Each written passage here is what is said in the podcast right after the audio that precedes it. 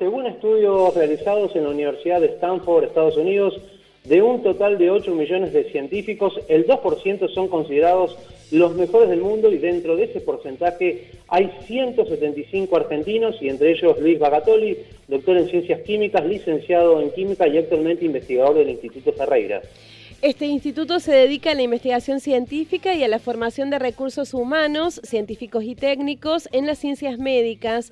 Contribuye también a la difusión de los conocimientos mediante publicaciones y apoyo e integración a la docencia universitaria de pre y posgrado. Doctor Bagatoli, muy buenos días. Le damos la bienvenida aquí a Noticias al Toque. Javier Sismondi y Susana Álvarez los saludan. Eh, ¿Qué tal? ¿Cómo están? Buen día. Este, acá estamos arrancando la mañana. El gusto es nuestro, doctor, de tenerlo al aire. ¿Qué significa para usted estar entre los mejores científicos del mundo? Bueno, yo, yo creo que eh, esto, esto, es un reconocimiento principalmente que, tiene muchas aristas y básicamente yo lo que rescato de todo esto es eh, particularmente la situación de la educación y de la ciencia en Argentina donde se fomenta desde el, ámbito público. Eh, y bueno, definitivamente, eh, tanto en, lo personal como estos 175 colegas, este, pone a Argentina en una, situación importante, ¿no es cierto?, donde uno puede eventualmente desarrollar líneas de investigación que tengan influencia a nivel global. Eh, Luis, buenos días. Y no es la primera vez que te distinguen, ya fuiste eh, distinguido como el mejor científico joven del mundo en biofísica eh, y precisamente hablando del valor de la ciencia y la educación en Argentina, hace poco hablábamos con el titular de Ciencia y Técnica de la Universidad de Río Cuarto que destacaba las cualidades de los científicos argentinos, pero lamentaba la falta de recursos económicos y también la burocracia en obtener equipamiento para las investigaciones. Vos que has trabajado en Europa y que ahora estás en Argentina, ¿coincidís en este planteo? Sí, sí, sí, indudablemente. Yo, yo creo que una, de las cosas que uno puede, puede ver eh, cuando, cuando trabaja afuera, que no pasa en Argentina, es, este tema que yo, yo lo, pongo mucho, mucho en, un sentido de un boca arriba, ¿no es cierto? Porque hay ideologías que te fomentan realmente la educación pública, eh, acceso público al, tema de la ciencia y todo lo demás, y otras que no, que te favorecen, no sé, negocios, bancos, todo lo que es este, bicicletas financieras y cosas. Y bueno, en Argentina ha ido pasando, a pesar de que el CONICET existe hace, 50 años, ¿no? Eh, este tipo de vaivenes que básicamente yo creo que no se deberían discutir, es decir, independientemente de la ideología que vos tenés en un gobierno, el, apoyo a la educación, a la ciencia, a la salud, tiene que ser eh, eh, una, constante, digamos. Y eso es lo que pasa, por lo menos en mi experiencia en Dinamarca, eh, básicamente es eso, es decir, no se discute sobre esa cuestión, esa, cuestión se apoya. Y nosotros tenemos ejemplos bastante este, claros, no sé, en, en, la época del 2000-2001, donde el ministro el ex ministro de Economía Caballo nos mandó a los científicos a lavar los platos, se desfinanció, se desguazó el sistema científico prácticamente, y entró otro gobierno que lo volvió a apoyar. Ahora, en los últimos cuatro años, en, el último gobierno neoliberal, volvió a pasar lo mismo, no solamente que se desmanteló el Ministerio de Ciencia y Tecnología, sino también el Ministerio de Salud, lo cual yo creo que es una, es una, una responsabilidad muy grande, porque lo que remarco ahora es que está bastante claro cuál es el rol de la ciencia y sobre todo en esta situación de pandemia, ¿no es cierto? Eh, doctor Bogatoli, y viendo los números, ¿no? Y señalando esto, que dentro de, los mejores científicos del mundo hay casi 175 científicos argentinos, ¿por qué cree usted que aquí en Argentina, y teniendo en cuenta estos números y, teniendo en cuenta, ¿no? A nivel histórico lo que fue lo que es la ciencia y la medicina aquí en el país, ¿Por qué no se puede llevar adelante una política de Estado con respecto a este tema? Bueno, eso, eh, eso termina siendo una decisión política. E, e, ese es el punto. Es decir, si uno, uno eh, a ver, el, sistema científico argentino no es un sistema enorme, y la inversión que vos requerís ahí en términos, digamos, globales, macros, si tenés en cuenta el PBI, no es muy, muy, muy grande, ¿sí?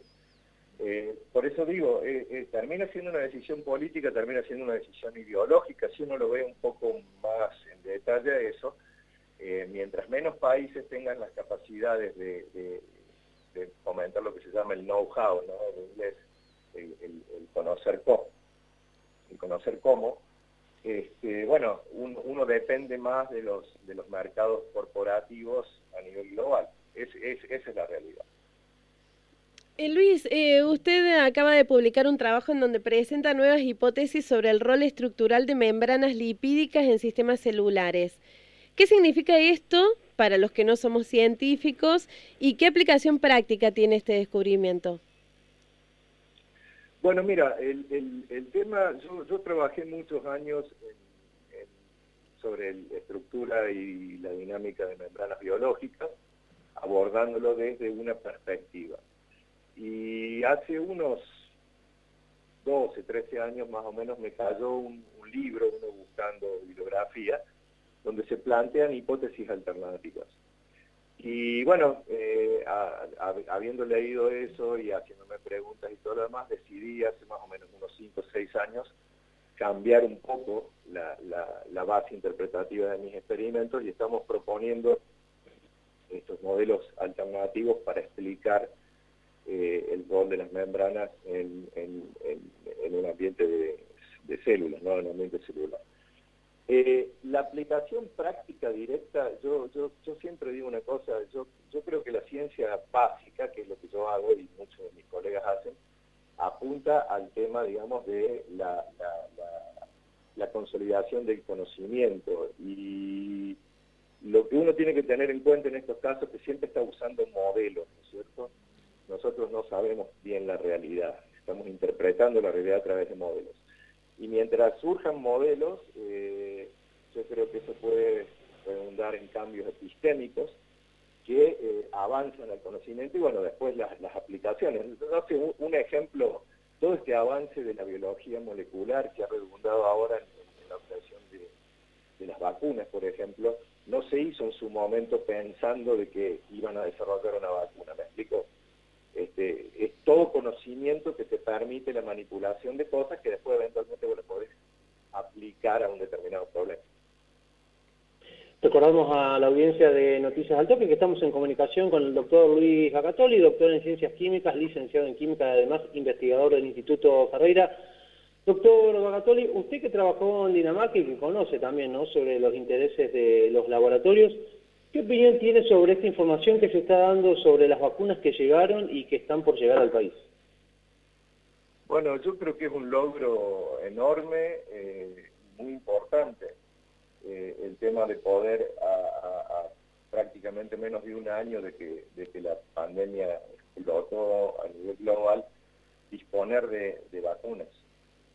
Eso es sumamente importante. Eh, opino que es es un logro eh, muy, muy, muy eh, sólido, digamos, de, la ciencia y, que esto, bueno, obviamente se tiene que, entender bien, que estas vacunas este, están probas, han pasado las fases, están los, resultados publicados y que, bueno, nos puede ayudar a salir de esta situación que realmente ha sido bastante complicada durante el transcurso de este año.